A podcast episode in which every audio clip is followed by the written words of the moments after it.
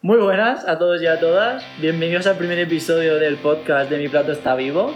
Os recuerdo que nosotros somos un grupo de estudiantes de biotecnología de cuarto y que tenemos nuestra cuenta de Instagram abierta con muchísimos posts súper interesantes de ciencia. Ir echando un vistazo.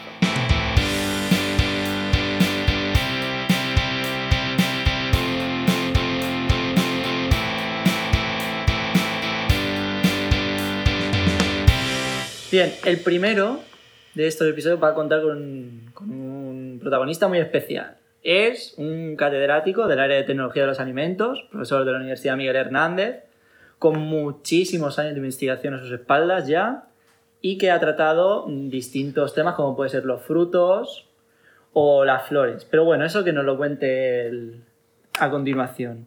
Ahora vamos a hablar un poquito de qué vamos a decir en este podcast. O sea, por ejemplo, vamos a hablar de ¿puedo estar más sano comiendo yogures? ¿O por qué los pepinillos tienen ese sabor, ese sabor que me encanta? Pues bien, todas estas preguntas nos las va a contestar nuestro protagonista de hoy, que es nada más nada menos que Daniel Valero. ¿Qué tal? ¿Cómo estás? Muchas gracias, muy bien. Gracias por la presentación. Y nada, estoy aquí dispuesto para, para, lo que me preguntéis. Mm, bueno, yo, la intención en este podcast es una charla y pasárnoslo bien. Y que cuando nos escuchen lo pasen bien y aprendan, sobre todo que aprendan. Bien, aunque yo ya he hecho una breve introducción, nos gustaría que te extendieras un poquito. Y sobre todo, cómo un farmacéutico acaba dedicándose al área de tecnología de los alimentos. Así que adelante. Bueno, pues cuando estaba en COU, unos orientadores me hablaron de las diferentes salidas profesionales y una de ellas que me llamó la atención fue farmacéutico. Eh, decía que un farmacéutico era un compendio de químico, biólogo y fármacos y a mí me pareció interesante. Y de hecho, pues lo, acabé la carrera y ya hice la tesina de licenciatura, que no sé si sabéis lo que es, pero es el trabajo fin de máster de ahora. Y tú podías sostener el título de grado de licenciado por modalidad tesina o modalidad de, examen.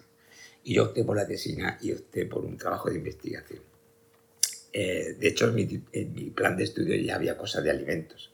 Había bromatología, que es composición de alimentos, y me propusieron un tema muy, muy importante que era, en aquella época había muchos problemas con el aceite de oliva y frente al aceite de girasol y simplemente pues hicimos un estudio de las dietas, preparamos unas dietas, se lo dimos a unas ratas de laboratorio y le analizábamos las propiedades, digamos, relacionadas con la obesidad, tejido adiposo, incluso a nivel de cerebro. Y comprobaron o comprobamos que realmente el aceite de oliva es la mejor eh, fuente de grasa para una dieta en comparación con aceite de girasol, aceite de maíz y otros aceites. Y eso pues fue después de acabar la carrera. Termino y como os pasará a vosotros, no sabéis a lo que te va a dedicar. Con lo cual había estudiado farmacia, pues me voy a una oficina de farmacia a dispensar medicamentos y eso pues lo encontraba un poco aburrido. Yo era muy activo y lo encontraba muy aburrido. Y salieron unas becas, antiguamente eran nacionales, eh, para eh, unirte a diferentes proyectos de investigación. Y yo lo solicité en la Universidad de Granada, pero ese año no me dieron la beca, como suele pasar siempre. La primera vez que pido una beca no te la dan, pero hay que esperar. Al siguiente año me la dan, pero me la dan en Murcia y me la dan en el CSIC, en el CEBA de Murcia, para trabajar en alimentos. Como me han dado la beca, pues decidí eh, trasladarme y me vine a Murcia y empecé la tesis doctoral, que la hice sobre el limón. A mí no me gusta el limón, pero tuve que hacer sobre el limón. Y tuve cuatro años eh, sobre el limón. Eh, acabé la tesis doctoral, que la leí en Granada, con lo cual eh, soy doctor por la Universidad de Granada, doctor en farmacia, e inmediatamente pedí una beca postdoctoral, esta vez sí me la dieron a la primera, para pasar dos años en Inglaterra. Estuve en la Universidad de Bristol, estuve trabajando en muchas cosas. Y ahí empezó un poco la biotecnología. Trabajé en arabidopsis, pero sobre todo trabajé en tomate transgénico. Había un profesor que estaba en la Universidad de Nottingham, que era el padre de la biotecnología de Inglaterra, eh, ya, muerto, ya fallecido, y modificó la ruta de biosíntesis de carotenoides. Y yo tenía un programa en la BBC por las mañanas y su fotografía de presentación del programa era él así, abierto con las manos y un tomate rojo, azul, amarillo, como si fuera el arco iris. ¿no? Y era muy interesante. Era el profesor Grieso, que era máquina en aquella época. Pero bueno, te tienes que volver. Entonces yo me lo pasé muy bien. y los primeros pasos de biotecnología fueron ahí. Pero te vuelves con un contrato y te vuelves a lo que hay, al proyecto que hay de turno, porque para, para eso estás. Y entonces empecé ya un poco más centrado en, fruta y sobre todo los problemas con poco cosecha, que es un poco mi, campo de investigación. Y estuve un año y medio. En ese año y medio se crea la Universidad Miguel Hernández, querían poner la titulación de tecnología de alimentos y buscaban personal que fuera experta o tuviera un, cierto conocimiento de tecnología de alimentos. Hicieron un concurso nacional para buscar gente y había tres plazas y una de las tres plazas la consiguió. Y empezó ya, ya todo. Sorprendentemente yo llegué a Orihuela, yo era puramente de investigación, yo había hecho investigación toda mi vida y el problema era enfrentarme, una anécdota, yo firmo el contrato aquí en Elche a las 11 de la mañana, voy por al departamento diciendo ya firma el contrato y me dice mañana a las 8 y media tienes clase. Bueno, yo temblaba, o sea, a las 8 y media, pero que no tengo preparado nada y tal. Imaginaros, estaba, estuve toda la noche sin dormir, trabajando, haciendo transparencias en la impresora láser, claro, no había ni PowerPoint ni nada de eso.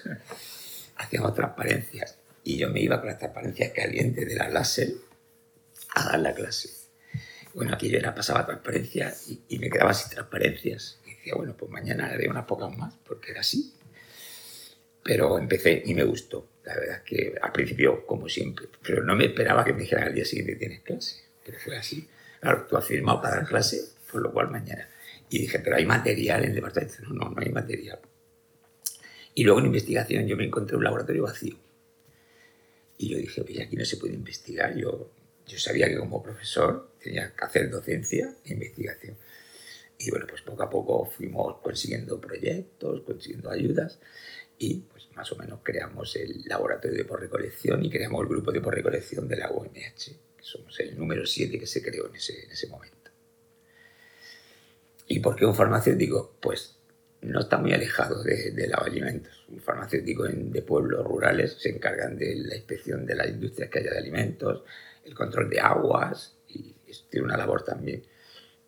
Luego hay problema con los veterinarios que dicen que tienen las competencias para la inspección, pero bueno, en principio a nivel rural lo que llevan son los farmacéuticos a nivel de pueblo, lo que hacen, hacen la, la inspección de alimentos y no está muy alejado.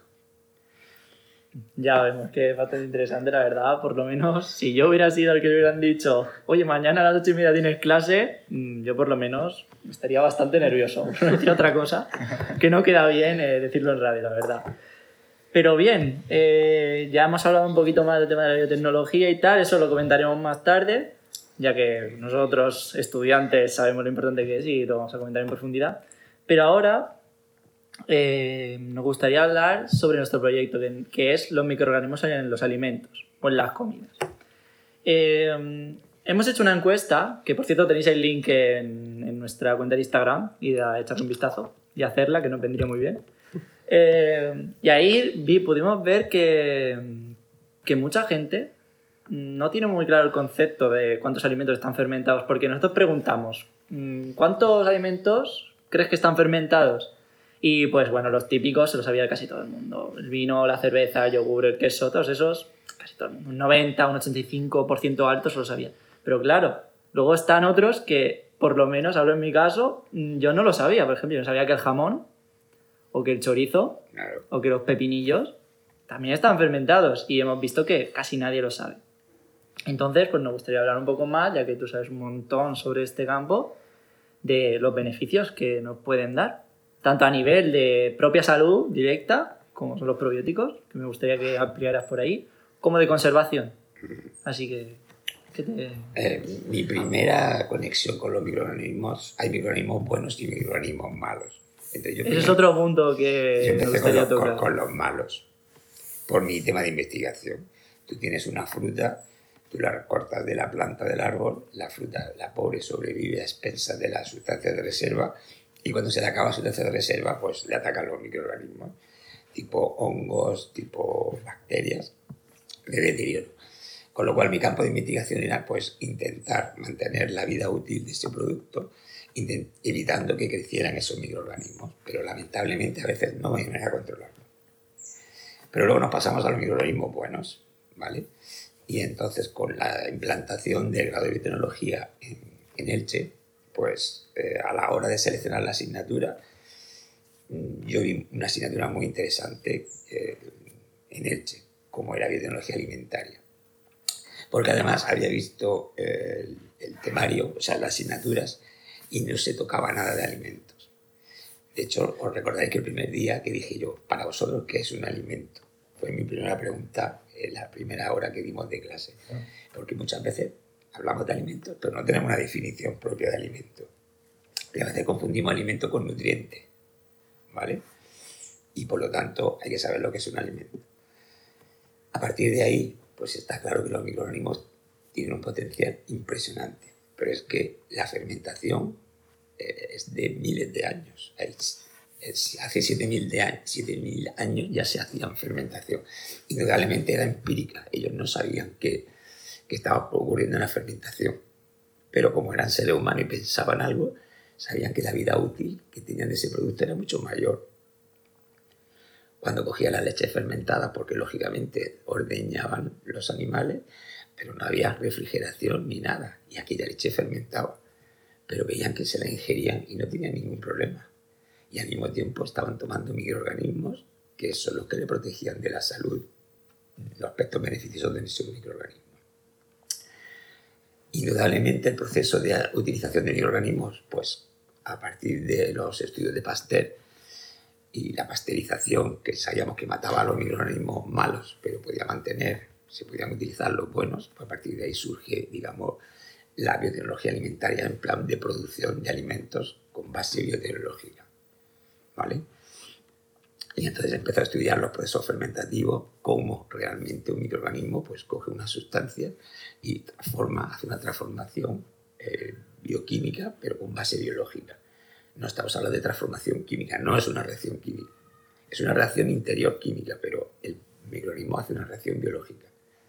Y entonces hablamos de una conservación biológica de los alimentos, por eso, por los microorganismos. Bien, eh, pero yo comentaba antes un tema y me gustaría hablar mejor, que son los probióticos. Primero, me gustaría saber qué, qué son, para, para, dejarlo claro, y luego dónde, dónde los puedes encontrar y efectos directos sobre tu salud. Eh, los probióticos son microorganismos y son los microorganismos, digamos, buenos, beneficiosos para nosotros. Cuando lo ingerimos, el microorganismo, como toda la comida, pasa por la boca y ese microorganismo tiene que ser resistente a los enzimas que tenemos en la saliva, tiene que ser resistente al familasa y resistente a la lisocima sobre todo. Que la lisocima es una enzima que suele atacar bastante microorganismos y que ya precisamente estamos haciendo una eliminación a nivel de boca. Y tienen que pasar el estómago, que cambia totalmente el pH, de tener un pH 6,5 en la boca pasamos al estómago un pH 1,5, que es un, pH extremadamente ácido y unas condiciones eh, horrorosas para el microorganismo. Pues estos microorganismos pueden sobrevivir a ese pH, mientras que otros microorganismos no soportan ese pH. Pero luego pasan al intestino delgado, que tiene otra vez pH 7, y su eh, órgano diana es el intestino grueso, donde obtenemos los beneficios, es en el intestino grueso efecto que tiene positivo, pues ayuda a, que, aprovechar la vitamina y sintetizar vitamina K.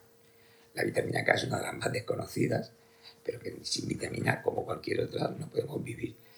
Y no la ingerimos con la dieta. Muy pocos alimentos tienen vitamina K, pero ellos sí la producen como consecuencia de su metabolismo. Eh, aumenta el sistema inmune y sobre todo aumenta el aprovechamiento de nutrientes que ya en esa etapa del intestino están ya bastante, digamos, depurados, pero aún así siguen eh, aprovechando. Porque son importantes también, porque hablamos de los efectos beneficiosos de los alimentos, como compuestos fenólicos y todo eso, y ayudan también a facilitar muchos, a hidrolizar esos compuestos y ayudar a que atraviesen la membrana y pasen al torrente sanguíneo y se distribuyan por todo el cuerpo. Muy bien, y... pero claro, ahora es- a lo mejor es un concepto muy abstracto porque no hemos puesto nombre, así que ahora mismo, ¿cuántos de estos microorganismos se puede decir que son probióticos? Pues por ejemplo tenemos los lácteos, básicamente tenemos productos lácteos y hablamos de las bifidobacterias, esos son microorganismos probióticos, El conocidísimo bifidus, ¿no? bífidos, ¿vale? Y los lactobacillus, que son los principales. La familia de los lactobacillus es una familia de microorganismos muy importante desde el punto de vista eh, tecnológico de alimentos y también desarrollan un montón de a nivel interno. Muy bien, la verdad, está bastante... Es que es un tema súper chulo y yo creo que es uno de los futuros más brillantes, pero bueno, esto es una pincelada que doy ahora, porque eso luego lo vamos a tratar mucho más. Eh, también hemos hablado del tema de la conservación. Y bueno, como hemos dado en clase, eh, hay, un, hay unas, unas moléculas, unos, unos péptidos en concreto, que se están empezando a estudiar ahora con más, no sé si decirlo con más ímpetu o que le ven un futuro más prometedor. Las bacteriocinas. Mm, ¿Podrías comentar un poquito qué son para que nuestros oyentes lo, lo conozcan un poco más? Sí, como definición podemos decir que son péptidos de un bajo peso molecular que se sintetizan como consecuencia del metabolismo de determinados microorganismos y que se comprobaron que tenían un efecto antimicrobiano. Para empezar decimos que por legislación no podemos añadir ningún antibiótico, es decir, no podemos combatir algo que usamos para combatir bacterias como antibiótico a vía alimentos. Es está prohibido por la legislación de todo el mundo. De hecho, pues a veces detectan en la leche de vaca la presencia de antibióticos y tienen que eliminar ese lote porque realmente no podemos consumir un alimento con antibióticos, pero sencillamente es porque al final hacemos resistencia a esos antibióticos. Bastante que los humanos nos automedicamos muchas veces con antibióticos que no debemos, pero también es verdad que funcionan en ese momento dado, que es lo que tú necesitas. Y entonces no se pueden echar antibióticos, pero se comprobaron que estas bacteriocinas, que son péptidos de un bajo peso molecular, cuando se hicieron inoculaciones eh, frente a microorganismos patógenos, le inhibían el crecimiento. Y eh, la primera de ellas fue la misina, perdón, misina, que además se ha autorizado en la Unión Europea. A partir de ahí, que se utiliza sobre todo en quesos, en la industria de quesos como conservante de, de quesos. A partir de ahí se han descubierto un montón de bacteriocinas, periocina que procede del Pediococcus, etc. Muchas de ellas y están en, fase de investigación. Y yo creo que en 5 o 10 a- 10 años vamos a tener muchas eh, bacteriocinas aplicadas en la alimentación y vamos a evitar el crecimiento de esos microorganismos. Has comentado antes tema muy interesante que es que no, pueden, no puede haber antibióticos porque creamos resistencia. Ahora, mi pregunta es, eh, ¿generan resistencia? ¿Se puede, estas moléculas, los microorganismos pueden hacerse resistentes a ellas? No, porque no tienen la estructura de los antibióticos. O sea, por ejemplo, un ácido clavulámico es un ácido que tú puedes hacer, pero es un péptido. Y como tal péptido, realmente no, no, no vas a tener ningún tipo de resistencia. Lo que pasa es que limita su, su crecimiento. ¿Vale? Digamos que son tóxicos para esos microorganismos que son patógenos. Pero mm, ahora mismo los estudios que se han hecho, sobre todo con lisina, que es la que más se ha estudiado, no existe ninguna resistencia y de hecho cuando se autoriza para aplicación es porque no hay resistencia. Súper interesante, la verdad, este tema. Otra, otra rama donde poder seguir aplicando biotecnología en la conservación de alimentos.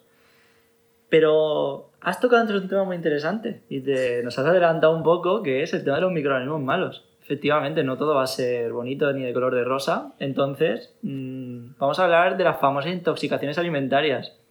De que puedes llegar a, pues yo que sé, te dejas una conserva mal te dejas una conserva ahí abierta al día siguiente dices, "Mm, mira, este mejillón que se me ha quedado suelto me lo como.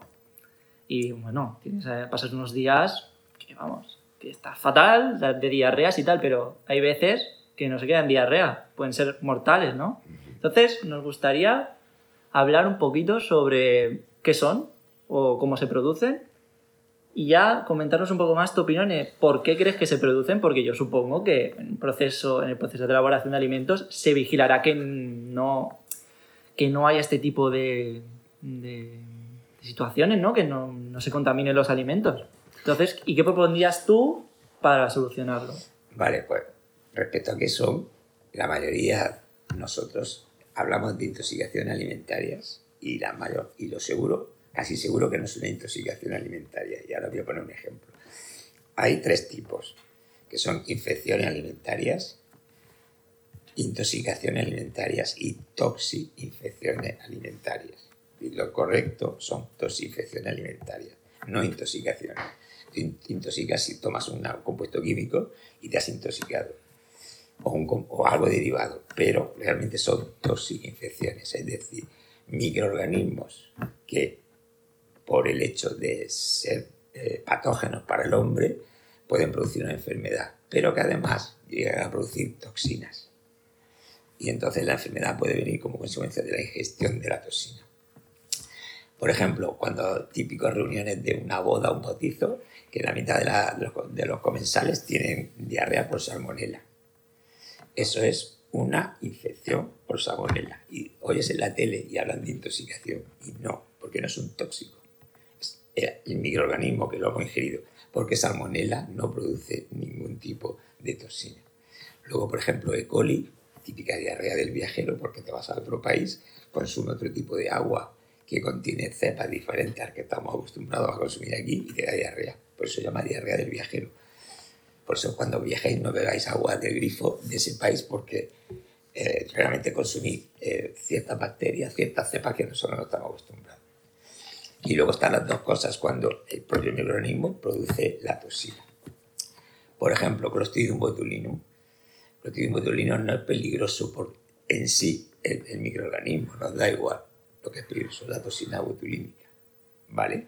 Entonces, para empezar, hay que distinguir lo que es una infección, lo que es una intoxicación y lo que es una tosinfección. La mayoría de ellas son tosinfecciones. Eh, la legislación es muy estricta y la legislación europea es muy estricta. El problema es que cuando la industria alimentaria mm, deja sus funciones y realmente no vigila lo que tiene que vigilar, eso es los problemas. Os he puesto el ejemplo hace poco en clase de lo de la listeria. La listeria era un, microorganismo que no se tenía casi nada en cuenta en microbiología alimentaria. Siempre se hablaba salmonella, eh, escherichia, tafilococos y tal. Pero no se habla de listeria. Y al final se ha comprobado que listeria, muchos de los problemas que no sabíamos eran ocasionados por listeria. Porque además listeria puede crecer en alimentos refrigerados. Claro, si nosotros pensamos, yo cuando dicen una ensaladilla o tal, para evitar la salmonera lo refrigero. Pero puede que haya presente eh, listeria y entonces encuentre sus condiciones óptimas para multiplicarse. De hecho, una de las últimas noticias más famosas de este aspecto, lo de la carne en salsa. La, carne mechada, exactamente. ¿Y cuál fue el problema al final? Pues que rompieron el protocolo de limpieza de las instalaciones. Cuando tú haces un lote de fabricación y acabas por la tarde o vas a hacer otro lote, tienes que desmontar todo el sistema de picadoras de tal y asegurarte que no queda ningún resto de carne. Claro, si un día no lo haces y al día siguiente tampoco, ya sabéis, el crecimiento de microorganismos es exponencial y si ayer tenía un millón de bacterias, al día siguiente tiene 20 millones. Y eso fue lo que pasó. Y ahora, una solución así que se te ocurre más fácil, la más fácil que podrían hacer, sería respetar estos protocolos o sería... por supuesto. En, una industria relacionada con alimentos hay cosas que son optativas. Es decir, tú quieres poner una norma de calidad, una norma ISO, y es optativa. Tú quieres dar una imagen de marca buena y pones tú bajo condiciones norma ISO. Vale, muy bien. Pero eso no me garantiza la seguridad. Pero hay una norma ISO específica de seguridad alimentaria, la ISO 14000, que ahí viene muy claro qué es lo que hay que hacer para nosotros producir alimentos que sean sanos, seguros y saludables para el consumidor. ¿vale? Em, esa norma se tiene que cumplir a rajatabla. Y fijaros que antiguamente lo que se hacía era mucha analítica. Yo tenía un lote de fabricación y yo hacía, venga, análisis. Pues al final dijeron que eso no podía funcionar. No, vamos a prever entonces sabemos que en la producción hay pasos, momentos de la etapa que son críticos de hecho se llaman puntos de control crítico, que son críticos para vigilar un microorganismo. Y yo sé que cumpliendo eso, tengo el problema solucionado. Por ejemplo, cuando ponemos a crecer microorganismos de estos buenos, por su metabolismo producen ácido láctico, son bacterias ácido lácticas. Ese ácido láctico hace que disminuya el pH. Pues si yo sé que mi Clostridium botulinum por debajo de pH 4 no se desarrolla, pero encima no se desarrolla y va a ser incapaz de producir la toxina botulínica. Entonces no hay que mirar todos los lotes, sino yo sé que esta etapa es importante y simplemente con medir el pH y decir tiene un pH ácido y por debajo de, de 4,5 ya me estoy asegurando que ese microorganismo, sobre todo si se va a enlatar, si se va a poner en envase, no tengo microorganismo y no tengo toxina. ¿Vale? Y luego está lo de las barreras. Si la tecnología de barreras, yo aplico eh, ese pH y luego puedo aplicar un envasado y luego tal, se va incrementando el nivel de seguridad y entonces al final todos los productos que conocemos hoy en día están envasados. Pero eso no porque hayan querido que esté envasado, es porque sabemos que hacemos un tratamiento y el envase impide la contaminación ambiental que podamos tener. Y entonces nos aseguramos de que el producto sea seguro. Si actúan bien, de hecho los casos son excepcionales, lo que pasa es que sí que son muy mediáticos, ¿vale? Enseguida pues salieron y luego al final porque sí habían hecho mal y sabían, tenían conocimiento de que no lo estaba haciendo bien y seguían produciéndolo. Es, es bastante curioso el tema que acabas de decir de que a pesar, o sea, ¿tú crees que, porque es una pregunta que nosotros queríamos decir, que queríamos comentar contigo, ¿tú crees que esto pasa a sabiendas? Es decir, que hay personas que, aunque se pueden saltar el protocolo por X razón, posiblemente económica, creo yo, y pueden dejar ese lote ahí. ¿Qué sanción tienen luego? Por eh, te voy a poner una anécdota. Creo que esta noche o mañana en la sexta, Chicote, Chicote hace programa de alimentos. Yo he grabado con él en Madrid un programa especial, ahora está haciendo otra cosa. Y ha tocado, lo de, yo ya lo he visto por Antena 3 Premium. ¿Es el de mitos de los alimentos? Eh, yo salí en el mito de los alimentos. Ah, ¿tú saliste? Es que yo ese programa lo vi. Ostras, pues. Sí, porque Chicote tiene un programa de mitos de los alimentos que no sé si trata, creo que era el. Pero ese es súper famoso, o sea. Sí, fuerte. El, ¿Cómo era? El monosódico, ¿no? El, sí, el glutamato monosódico. El glutamato monosódico. Bueno, pues ahora está haciendo. No, sé cómo se llama, con lo que comemos o algo así. Yo ya lo he visto, pero lo van a poner, creo que esta noche o mañana jueves, en la sexta. Y pues de verdad os lo, os lo recomiendo porque todo lo que hemos dado en clase del pan y ya veréis lo, de la masa madre y tal. Ya veréis lo fácil que es detectar. No lo voy a decir para que lo veáis. Eso va para todos vosotros también. No, no, para todo el mundo. Si podéis, lo, lo, veis. Cómo fácil es, tan simple de decir, este pan no se ha hecho con masa madre y además está incumpliendo la legislación. Y al final dicen, no, claro, no, es que le hemos echado unas pocas levaduras exógenas. Ah, vale, entonces ya está. No tiene masa madre. Pero ya veréis, de verdad, lo, lo vaya a ver cómo detecta que están haciendo un fraude. Aquí no pasa nada con el pan, no es de punto de ciudad, pero ¿por qué no tienen que defraudar? ¿Por qué tengo que pagar un euro y medio por una barra de pan si me dice hay masa madre cuando ni le ha visto la masa madre? Entonces no es seguridad, pero también es un fraude. Que ese es el problema. Muchos, no pasan muchas cosas, pero fraudes hay muchos.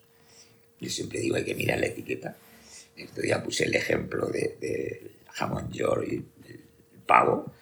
Le das la vuelta a la etiqueta y lleva un 60% de pavo. Y el resto, si esto solo pone pechuga de pavo, que yo sepa, el pavo, la lechuga es pechuga de pavo. pavo no tiene otra cosa.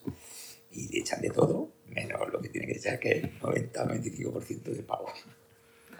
Es que el tema, el tema del fraude alimentario, la verdad lo hemos estado estudiando en la carrera y es que es flipante como hay algunas marcas que, que lo ponen así con fibra. Y tú dices, sí, claro. También, por ejemplo, en los Actimel, que creo que es el potasio, puede ser que también, no sé si es el que le añaden potasio y que luego las, las plátanos también tienen mucha más cantidad de potasio y lo venden como que es el que es súper bueno Pero en verdad tiene el triple más de contenido el plátano que, que el Claro, Actimel. Por supuesto, por supuesto, pero que a ellos les interesan. eh, y además que eh, esto que intentan destacar, el, el tamaño de letra es muy grande, porque necesitan ver que tiene fibra, potasio, que calcio, y luego lo otro, lo interesante, lo ponen en tamaño pequeño, pero es eh, estrategia de marketing. La estrategia del asterisco puede ser que Sí. utilizan mucho esa estrategia. Claro, claro. Y le digo la, la letra pequeña luego ya después, si quieres te la lees y si no, no te la Sí. lees. Pues la verdad es que, bueno, es que esto nos podría dar para otro episodio del podcast, que nos lo podemos incluso plantear porque Claro. es un tema súper Por, por interesante. supuesto, que cuando queráis. yo- Pero ahora vamos a pasar a otro tema porque, sinceramente, nosotros caímos en el tema de las intoxicaciones por lo que escuchamos en la tele. Entonces, en nuestra encuesta también les preguntamos a todo el mundo que si había escuchado alguna noticia sobre microorganismos últimamente, en el último mes, y la mayoría, un 60% por ahí, dijeron que no, que no he escuchado ninguna. Yo creo que es por tema de, de la COVID, que es que lo acapara todo y no deja espacio para nada más. Pero, aún así, cuando les preguntamos de qué carácter son, es decir, si son positivas, neutras, negativas, la mayoría, ya no recuerdo si era un 55%, decía que, que eran negativas. Entonces, ¿por qué, ¿por qué crees que pasa esto? ¿Es una apreciación verdadera o es que calan más las noticias negativas que las positivas? A ver, cuando hablamos de microorganismos en general, ¿qué pasa? ¿Que el COVID no es un microorganismo? Sí, sí, claro. Bueno, Entonces, es que el, el tema del virus, claro, como Claro, es un ahí está la virus, pregunta trampa, ¿no? un virus nos, no- a Sí, nosotros nos han no hay- dicho que es una entidad biológica, no podemos decir que está vivo ni que no, entonces...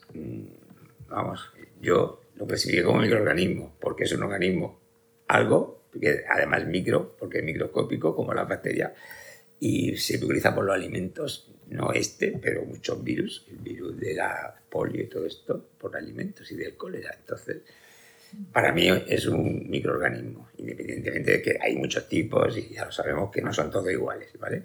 Como todas las bacterias no son iguales, pero son microorganismos porque...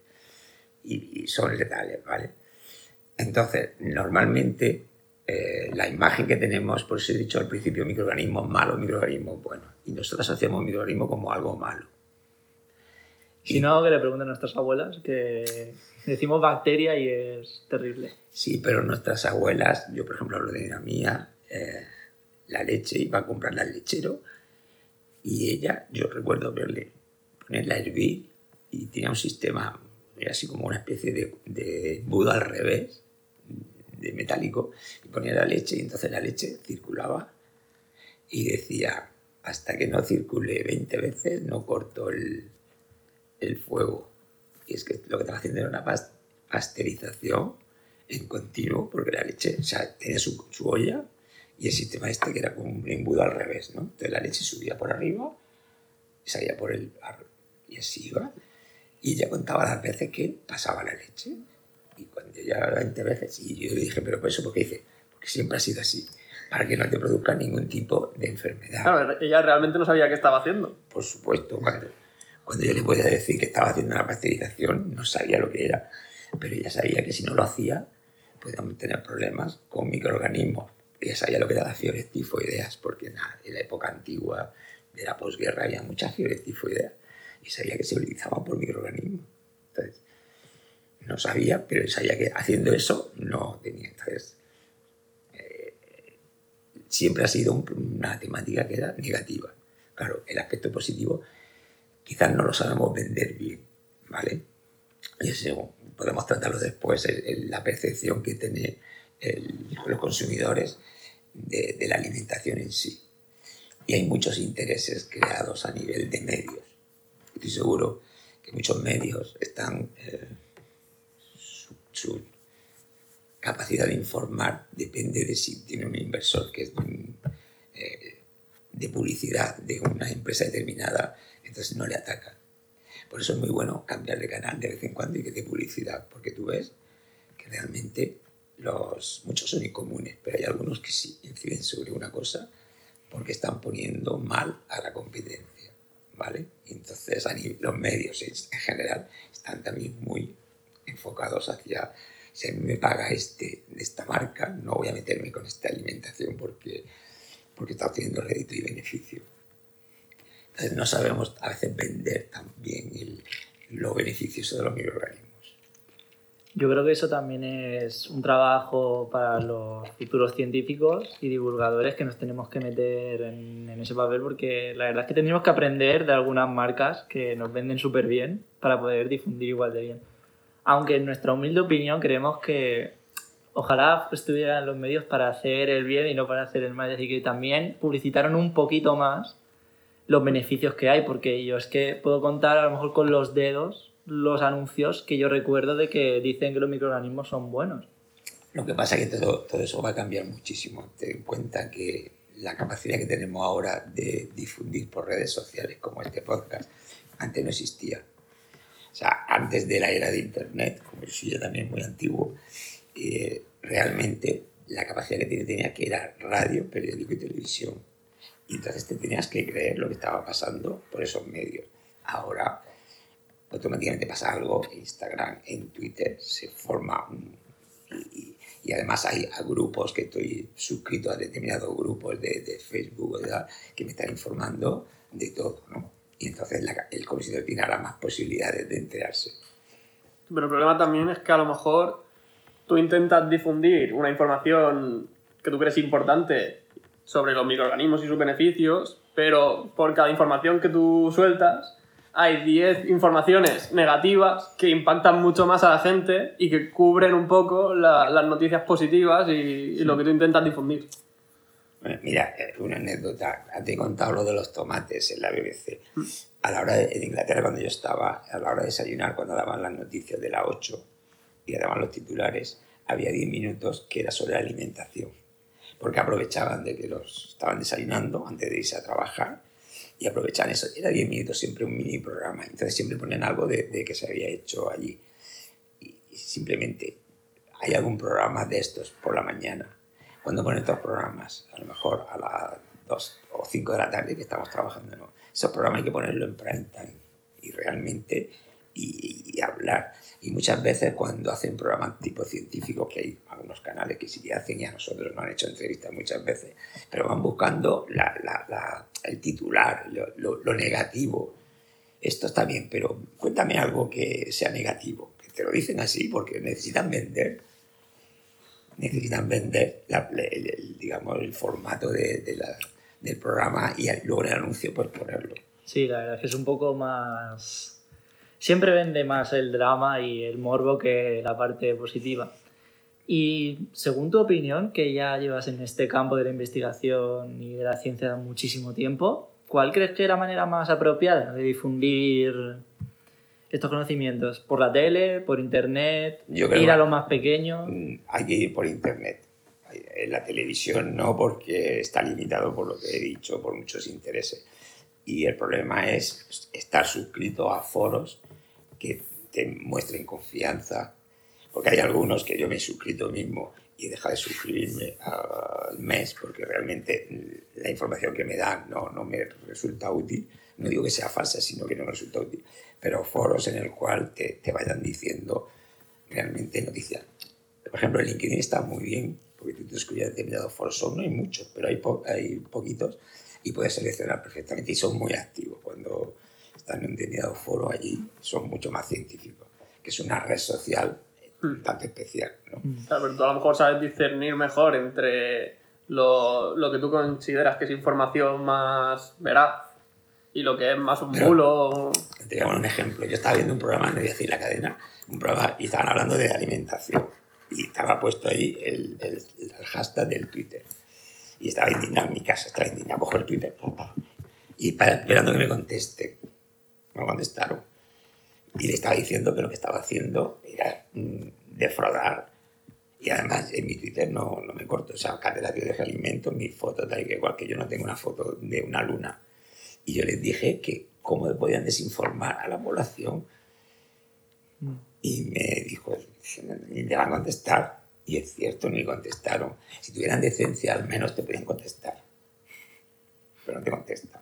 Y están diciendo barbaridades. Eso que te ponen ahí varios alimentos. Supongo que también influiría mucho si hubieran consecuencias graves. Porque parece que en ese tema mm, está como un poco más laxo porque a lo mejor tú puedes decir una barbaridad en tema del alimento y no parece y no pasa gran cosa. A lo mejor te obliga a retirar el producto. Bueno, hoy en día ¿no? se miente mucho y mm, da igual. O sea que creo que A la ver, sociedad... es que todo el mundo dice de las fake news que vamos a perseguirlas, pero muchas fake news proceden de los que quieren combatir las fake news. Entonces, si las estás liberando tú, Mm. ya. claro. Es verdad. Tema candente. Sí. Eso, no, yo voy a combatir y me parece muy bien. No, y no hay que dar, yo soy el primero, no hay que defraudar, porque es un fraude a, a los consumidores. Pero lo que no se puede hacer es desinformar desde arriba.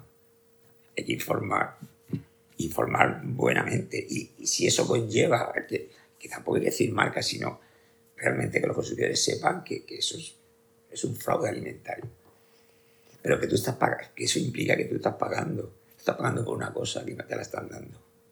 Por eso es importante seleccionar a qué restaurante voy, porque yo quiero pagar, pero quiero comer bien. Y, eh, a ver, y muchas veces deberían de poner los platos con qué aceite, por ejemplo, están haciendo esos platos. Para mí sería fundamental.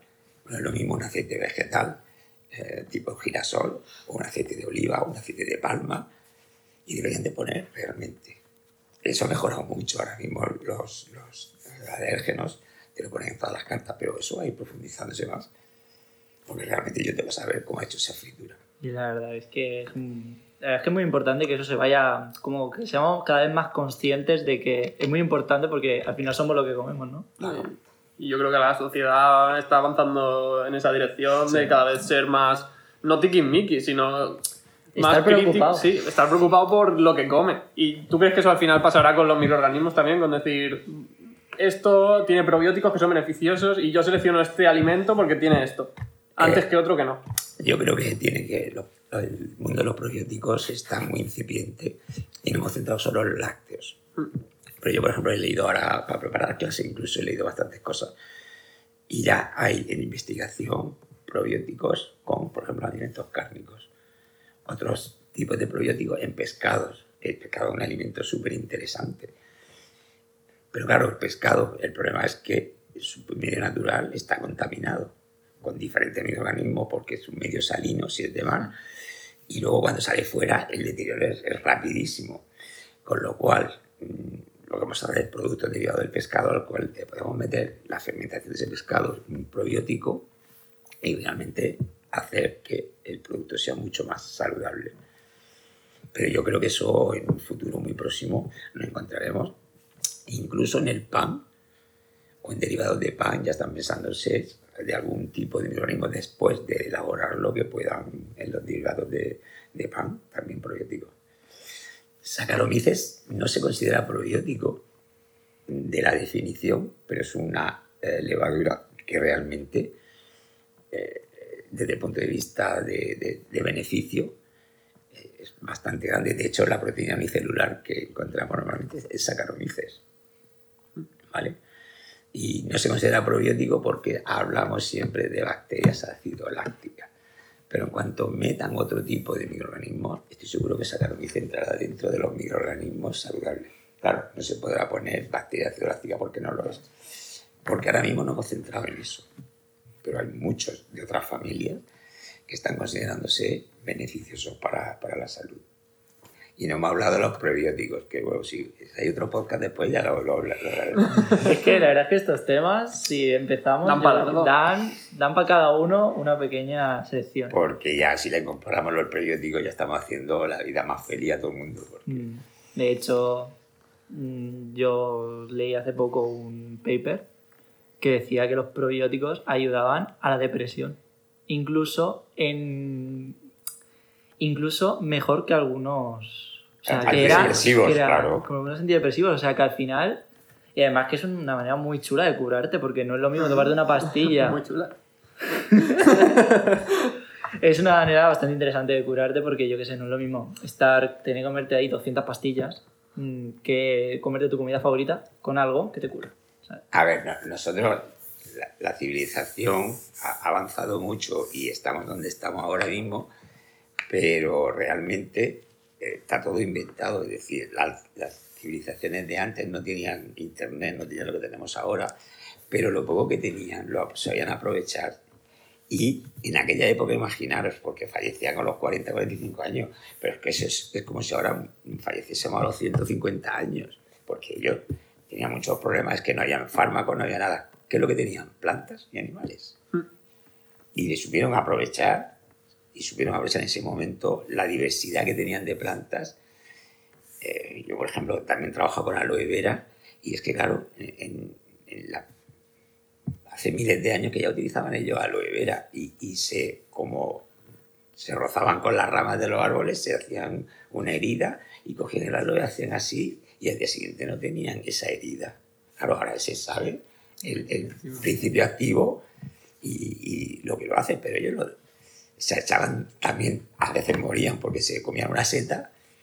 A mí cuando dicen esto, como es un compuesto natural, no tienen problema. Entonces siempre le pongo lo mismo pues cómete una seta venenosa, que es natural, porque es natural, y no te puedes comer una seta venenosa. O no te puedes comer eh, algunos mm, alimentos que puedan contener, pues, no sé, alcaloides o...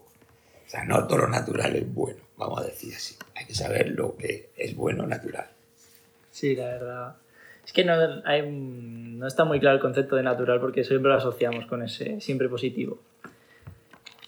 Pero ahora hemos ido tocando durante todo el podcast un tema muy interesante que son los alimentos funcionales, la biotecnología.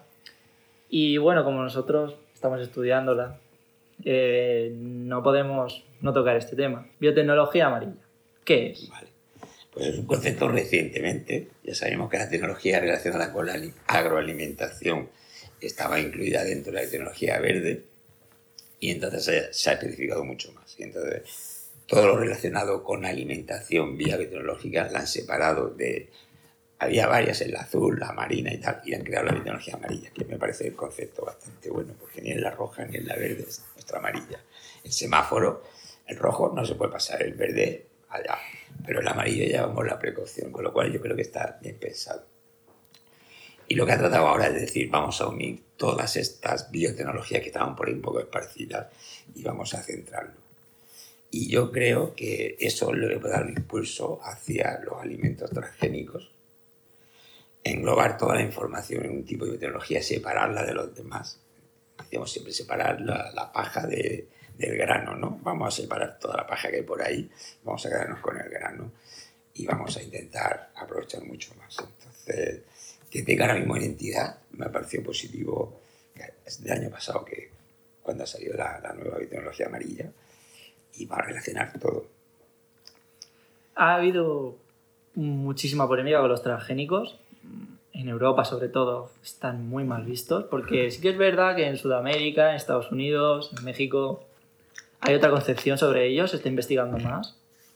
Por ejemplo, hay hace poco la Universidad de Valencia sacó un arroz rico en vitamina B9 que la verdad es que ayuda muchísimo porque tiene que, el ácido fólico tiene que estar en absolutamente todo, porque es que si, si no tienes problemas, eso es que siempre se da a las embarazadas y hay algunas poblaciones que no, que tienen déficit, entonces es muy importante cubrirlo, pero ya sé que no es nuestro tema tanto, pero sí que hay una parte, microorganismos transgénicos.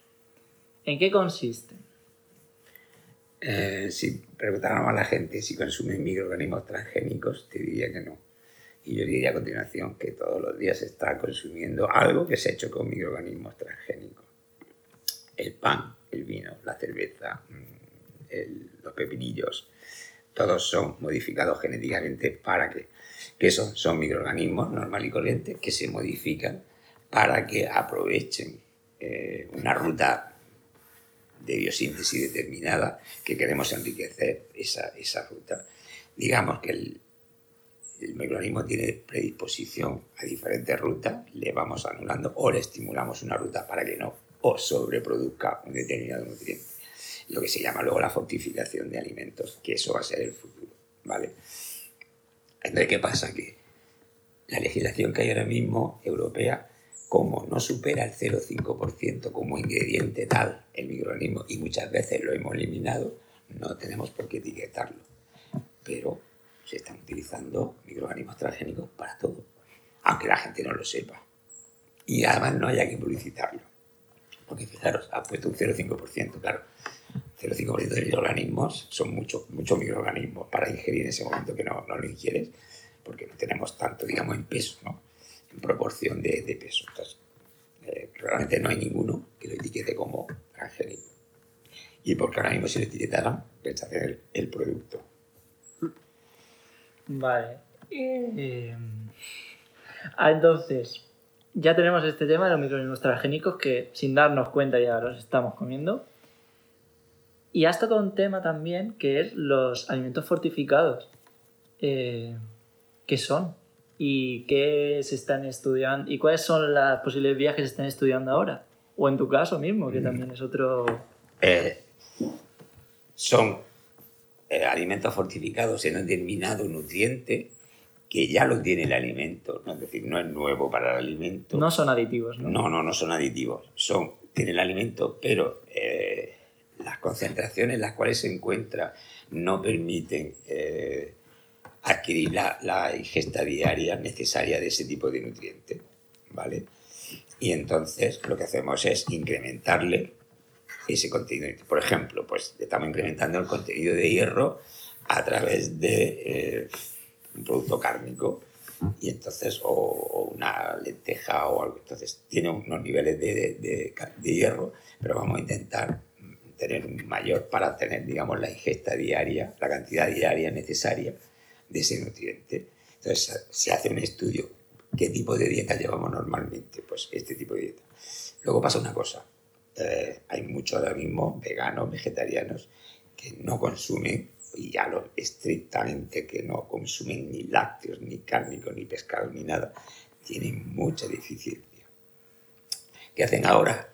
Pues realmente ir a la farmacia y comprar un complejo de vitaminas y minerales, cosa que yo digo, bueno, vale, pues lo entiendo, pero lo comparto, porque te voy a la farmacia a comprar una vitamina y no minerales. ¿Y de dónde proceden esas vitaminas y minerales? ¿Me lo quieres explicar? Porque muchas veces eh, están hechos con hidrólisis de productos que a lo mejor tú no estás dispuesta a consumir. Y lo dejo ahí. Claro, claro es, es, es un problema, la verdad, para los vegetarianos. Bueno, perdón que me perdonen porque siempre confundo los términos. Para las personas que no consumen nada de origen animal, es un tema creo que es muy candente porque es que les va a solucionar la vida, así de fácil. Podrán comer un montón de cosas y ya no tendrán que depender de, de la farmacia. Yo lo que no entiendo es que yo soy vegetariano, pero como que ya tengo una deficiencia, voy a comprar un complejo vitamínico y no minerales. Pero es que hay minerales, o sea, todo el mundo sabemos que la fuente natural determinados nutrientes se encuentran en un alimento y no en otro. Por ejemplo, sabemos que si comemos pescado, yo estoy ingiriendo la cantidad de yodo que luego al final le- la sal, ¿por qué pone sal yodada? Me doy cuenta que la sal lo pone, pone sal yodada, pero ¿por qué?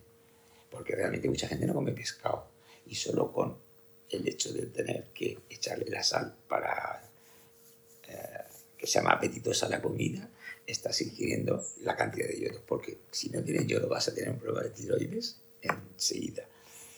Y claro, esas personas que no comen nada necesitan unos nutrientes eh, y es, en la fortificación de nutrientes va a ir muy caminado hacia los vegetarianos veganos porque van a tener mucha deficiencia. ¿Nos puedes comentar algún ejemplo más, más que, que tú sepas o que tú mismo podrías pensar en que puede ser ah, en un plazo de 5, 10 años que puede estar en el supermercado? Alimentos transgénicos. No, transgénicos no, fortificados. Es decir, alguno que... Bueno, sí que ya nos encontramos mucho en eso ahora mismo. A ver, con fibra, con omega 3, eh, con vitamina A más D y más E, las vitaminas liposolubles que me hacen gracia La leche. los... No, no, en el zumo. Zumo de naranja, ¿vale? Y pone vitamina A más D más E, que son vitaminas liposolubles que no se solubilizan en agua. Y el zumo es agua y algo más. Con lo cual, ¿qué cantidad llevan de vitaminas? Ridículas porque no es una emulsión, ¿vale? Es otro fraude más. Luego lo miramos, la etiqueta, y la cantidad que llevas es ínfima. Lleva, sí, es verdad, pero la disponibilidad, eso es otra cosa, la biodisponibilidad de esas vitaminas, de eso que nosotros tenemos, a saber la que realmente estamos aprovechando de ellas. Mm. Has comentado el tema mm, de los transgénicos para mejorar la producción. Eh, en tu opinión, ¿cuándo esperas que puedan estar al alcance de todos? Eh, en Europa mm, yo lo veo muy difícil. Muy difícil porque las presiones que hay en Europa son grandes. Yo, por ejemplo, he estado en Chile. Chile es un país totalmente pro-transgénico. ¿Vale? Están solucionando muchos problemas que tienen allí porque sabes que en Latinoamérica pues hay los problemas de, de, la economía y tal, de, de del acceso a la alimentación.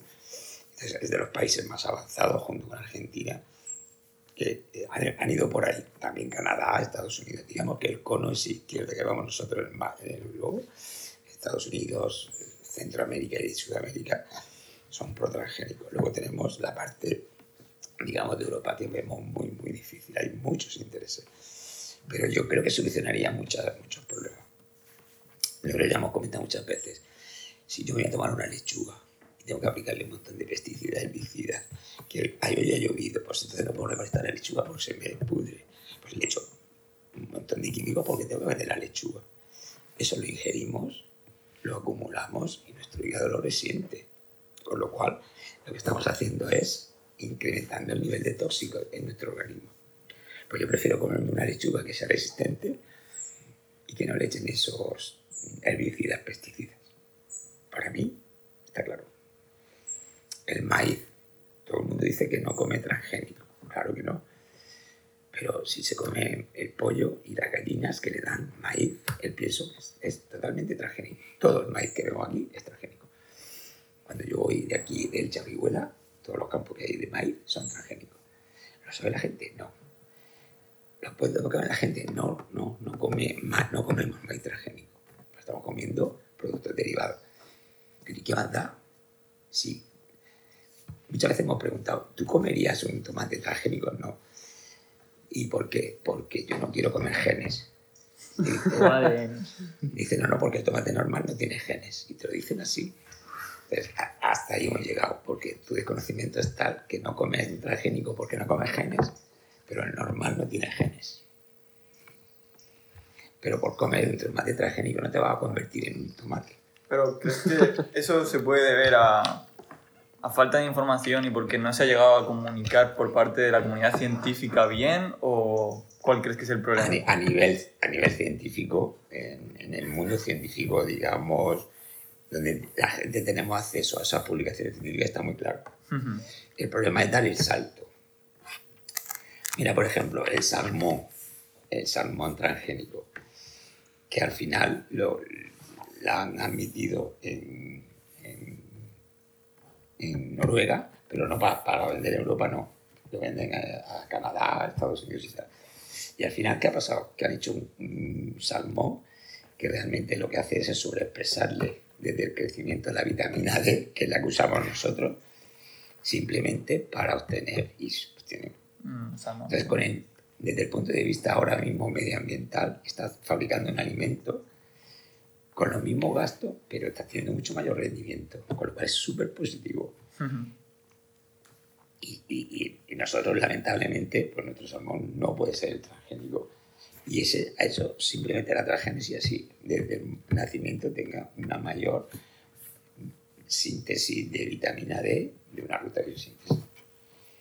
Pero que no haya aceptación por parte de la población en general, no de la parte científica, ¿Crees, ¿Crees que esa que no se están ha comunicado muy bien? desinformados, Muy desinformado. Sí, sí, sí. Y que hay mucho, mucho lobby de poder que no lo va a permitir porque no se va a permitir. En Europa no lo veo. Y además han hecho cosas fenomenales. Mira, te voy a poner una razón. Hicieron una patata transgénica que Europa la admitió. Por aquello de que mucha eh, base de la alimentación pues no estamos hablando de la carne, no estamos hablando de los sino estamos hablando de una patata. Y sabéis que la patata durante el almacenamiento, pues eh, le salen los típicos... Eh, y se deteriora. Y eso además afecta mucho a la, al amargor. Al final, cuando se deteriora tanto, es una patata ácida, huele muy mal. Cuando en casa se nos queda alguna así. Mm. Vale, pues eh, autorizó la patata transgénica. Se autorizó, se aprobó, la empresa lo sacó, lo vendía, porque tenía que identificarlo como producto transgénico. Y fue la propia empresa la que dijo, retira, no. Porque la empresa era alemana, eh, le he dicho Alemania, y sus más principales clientes alemanes, y cuando ellos venían la patata con el símbolo de transgénico, pues se la tenía que comer con patatas finas, que no vendía ni una. Dije, pues para eso no, no sigo. En, en Estados Unidos, pues con el tomate pasó igual, el flavor savor, que, que lo sacaron y fue hace tiempo y fue una revolución. Porque además el tomate en Estados Unidos, de los consumidores somos diferentes. Nosotros vamos a tomar una ensalada y tú ves un tomate que es maduro pero de color verde. Tú, en Estados Unidos, ese tomate te dicen que, te lo- que no, que es tomate rojo. De hecho, ellos maduran los tomates de forma exógena con etileno para que no sean verdes, sean rojos cuando llegan al supermercado. Y este tomate eh, le llamaron flavor savor porque además era de que en la propia planta ya lo iban a... En la propia planta el producto eh, no hacía falta adicionarle ese exógeno, sino que se transformaba directamente, digamos, no pasaba por el estado verde, sino directamente en rojo y entonces podían recolectar y venderlo en los supermercados. Entonces sacaron este tomate que era fenomenal, pero igual como tuvieron que etiquetarlo y eso que allí en Estados Unidos pero no tenía venta. La venta en Europa era imposible. En Sudamérica pues era un producto más caro porque se ha hecho una investigación, no podían abordar ese precio y al final lo retiraron. Y lamentablemente estaba muy buen tomate, que si eso hubiera permanecido ahí luego la transformación con antocianina y todo eso sería un tomate de calidad buena. Pero lo han retirado. Bueno, y con esta pequeña reflexión sobre los transgénicos o no transgénicos, yo creo que deberíamos dejarlo por hoy. Esto no significa que no haya una segunda parte porque hay muchísimos temas. Claro que sí, cuando queráis yo estoy dispuesto a... Así que nada, Y yo me Nada. haré también de Instagram. Yo no tengo Instagram, que era la única que no tenía, y ahora me voy a hacer que me haga el Instagram. Pero solo para, no para fotos, sino para Mm. cosas científicas. pues sí, bueno, mm, no creo que nosotros dejamos aquí. ¿Tenéis algo más que decir vosotros o algo que comentar? No, no, yo nada. Genial. Así que nada, muchísimas gracias por haber venido y dejarnos este preciado tiempo tuyo. Es Y nada, eh, espero que todos los que nos estáis oyendo os lo hayáis pasado al menos igual de bien que nosotros. Y nada, hasta, hasta la próxima, que espero que sea muy pronto. Hasta luego. Muy bien.